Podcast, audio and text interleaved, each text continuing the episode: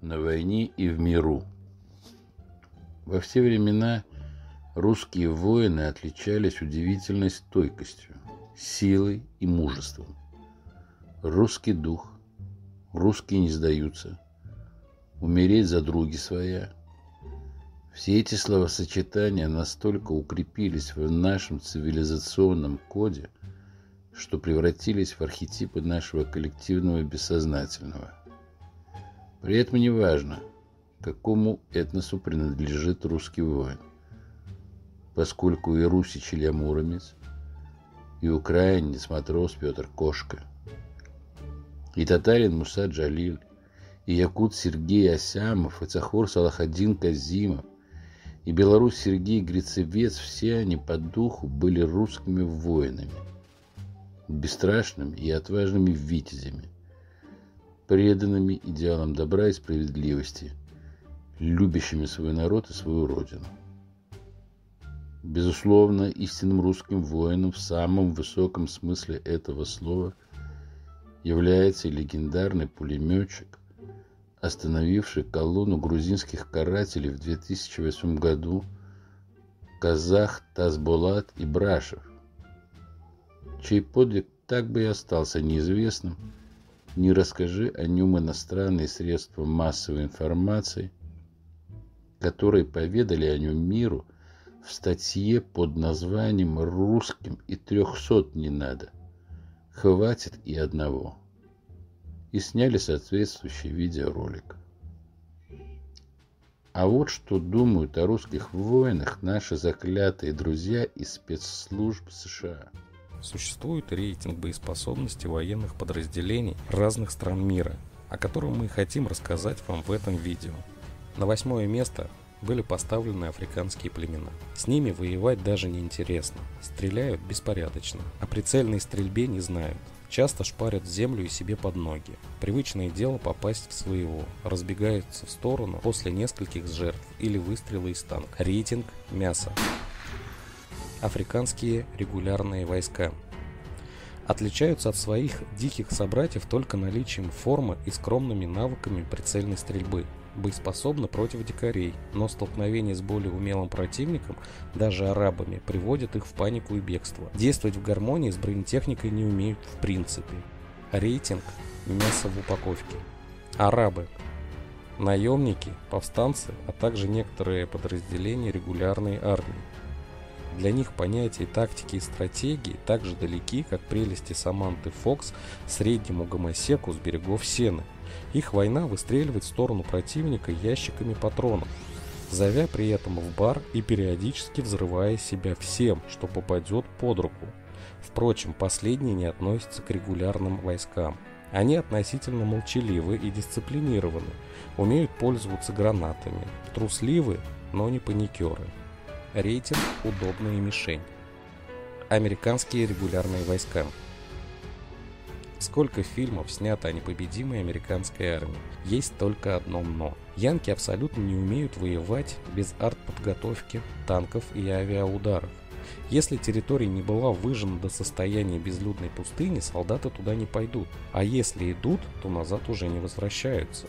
Стреляют очень неплохо отлично скоординированы, но робеют перед любым сопротивлением, после чего становятся легкой добычей. Потери переживают тяжело, вплоть до полной потери боеспособности, трусы. Рейтинг «Кусачие собаки». Американские наемники.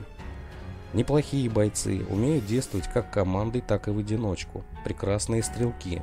Встречаются отчаянные особи, с которыми справиться порой непросто. Но у них есть очень слабое место – это мораль и отсутствие мотивированности, кроме денег. Трупу деньги не нужны, поэтому большинство из них не лезет туда, где совсем горячо, и всячески избегают первой линии огня. Рейтинг «Псы войны». Третье место. Азиаты. С регулярными войсками не сталкивался. Наемники же способны доставить мучительную головную боль любому противнику, если действуют группой. Что у них в голове непонятно, но они способны на любое безрассудство прекрасно стреляют, часто действуют из засады, в которой противник попадает согласно хитроумному плану. Азиатам наплевать на поддержку техникой, самолетами и снарядами. Им плевать, есть патроны или нет, главное наличие собратьев.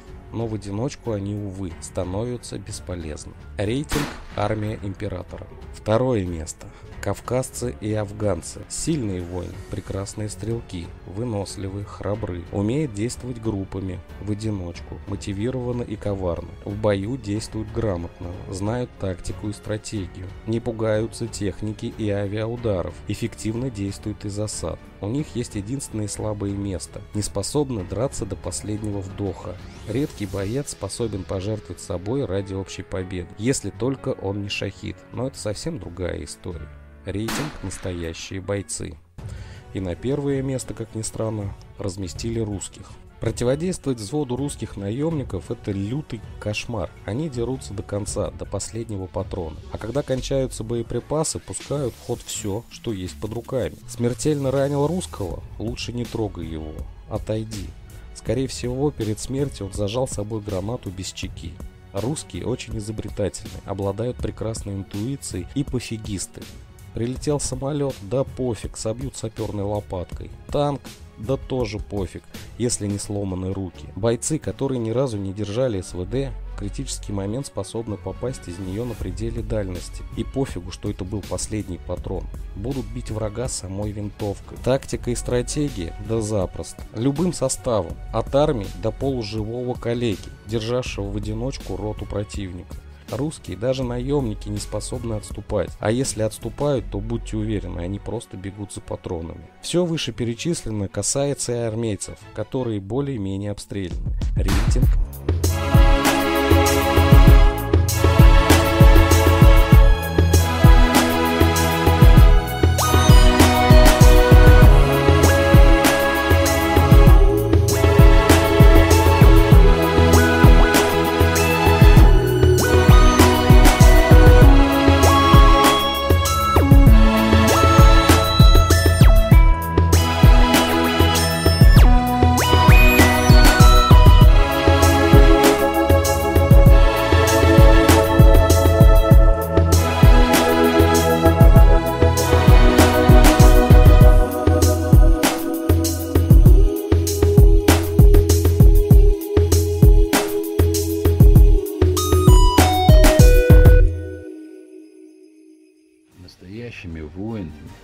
преисполненными духом победы, великой жертвенности, были русские женщины, без которых немыслимы были победы.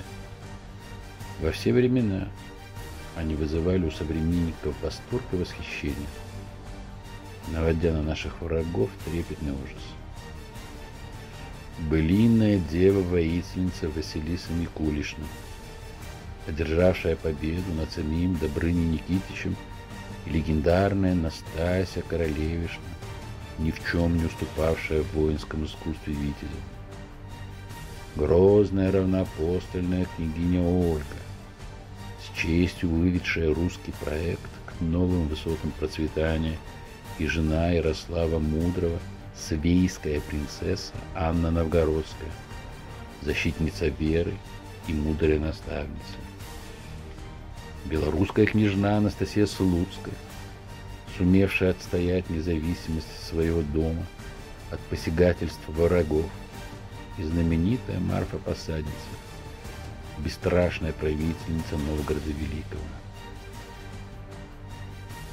К Эксуану принадлежит и женщина-воительница и полководец, казачка Алена Арзамасская, оставившая монастырь для того, чтобы возглавить войско неправедно униженных русских людей во время крестьянской войны под предводительством Степана Разина и крестьянка Василиса Кожина, громившая тылы наполеоновской армии во время Отечественной войны 1812 года. Их эстафету подхватили герой Советского Союза пермячка Руфина Гашева, из знаменитого отряда русских летчиц, названного фашистами «Ночные ведьмы», и покорительницы космоса Терешкова и Советская.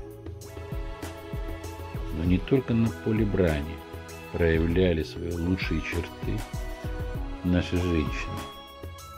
Они заботились о том, чтобы был дом, очаг, чтобы росли и развивались дети. Чтобы те, кто там, на поле брани, не испытывал ни в чем нужду. Жертвы самым дорогим на свете.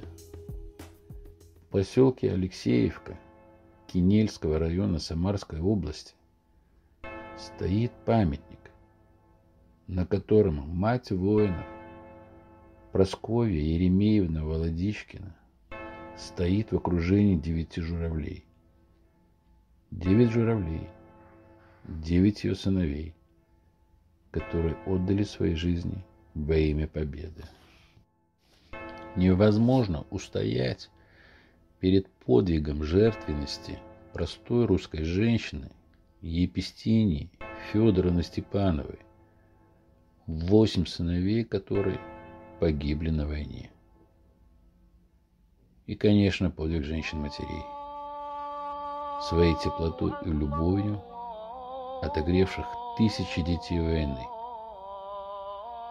И среди них великая узбечка Бахрия Акрамова и не менее великая Токтагон Алтыбасарова из Кыргызстана.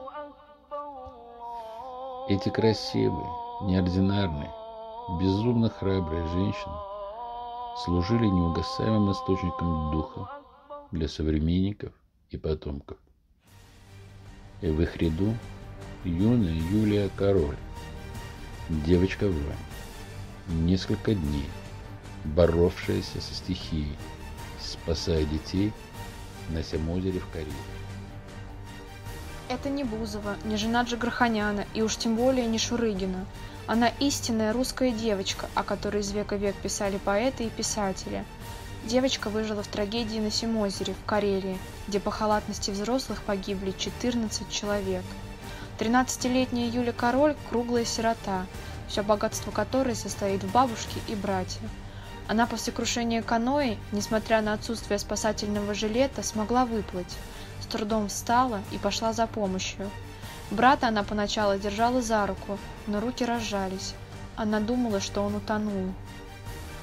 Возле берега увидела в воде подростка. Он оказался мертв. Четыре часа шла до ближайшей деревни. Один раз упала в реку и вновь плыла. Попросила помощи у местных жителей, которые стали звонить в МЧС и побежали к берегу спасать детей. Она приняла участие в спасательной операции и лично доставала из воды детей, в том числе уже мертвых. Она спасла одного из 19-летних инструкторов. После трагедии в кадетском корпусе с Юлей сидели четыре психолога. Она их не слушала. Она разговаривала с детьми, которых не смогла спасти. Лежа на кровати и уставившись в потолок, повторяла «Женя, это ты тут?» Юля себя корила, что не спасла всех.